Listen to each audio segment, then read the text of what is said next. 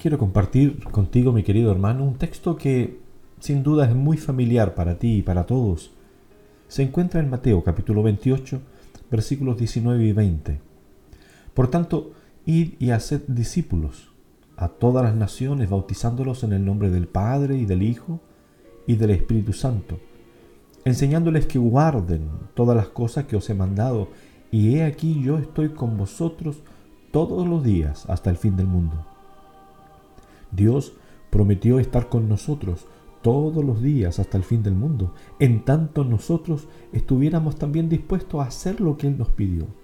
Su plan es que nosotros podamos ser los instrumentos para que otras y tantas muchas otras personas puedan conocer del amor de Jesús. Qué privilegio nos ha dado el Señor de poder ser testigos de su nombre y de su gloria aquí en la tierra, de hacer algo por Jesús.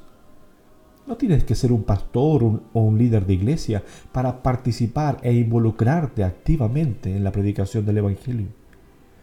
El evangelismo no es una tarea corporativa. Podrías tú pensar, ah, qué bien, la iglesia ya está predicando el Evangelio en todo el mundo. Porque la predicación del Evangelio es una tarea individual.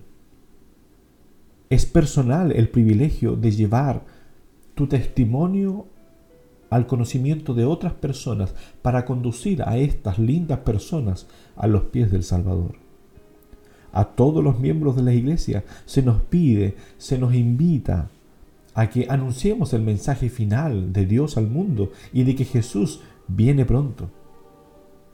Es verdad que puedes hacerlo junto con la congregación, pero individualmente es el plan de Dios. Pueden hacerlo personalmente o públicamente.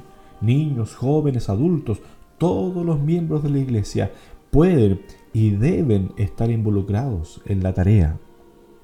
La sierva de Dios escribe allí en Testimonios, tomo 9, página 117, La obra de Dios en esta tierra nunca podrá terminar hasta que los hombres y las mujeres que forman parte de nuestra iglesia se reúnan para la obra y unan sus esfuerzos con los de los ministros y los oficiales de la iglesia.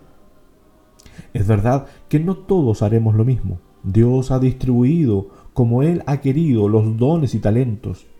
Estos son distintos y diversos. No todos haremos exactamente la misma tarea, pero todos podremos estar involucrados en la salvación de las personas que no conocen.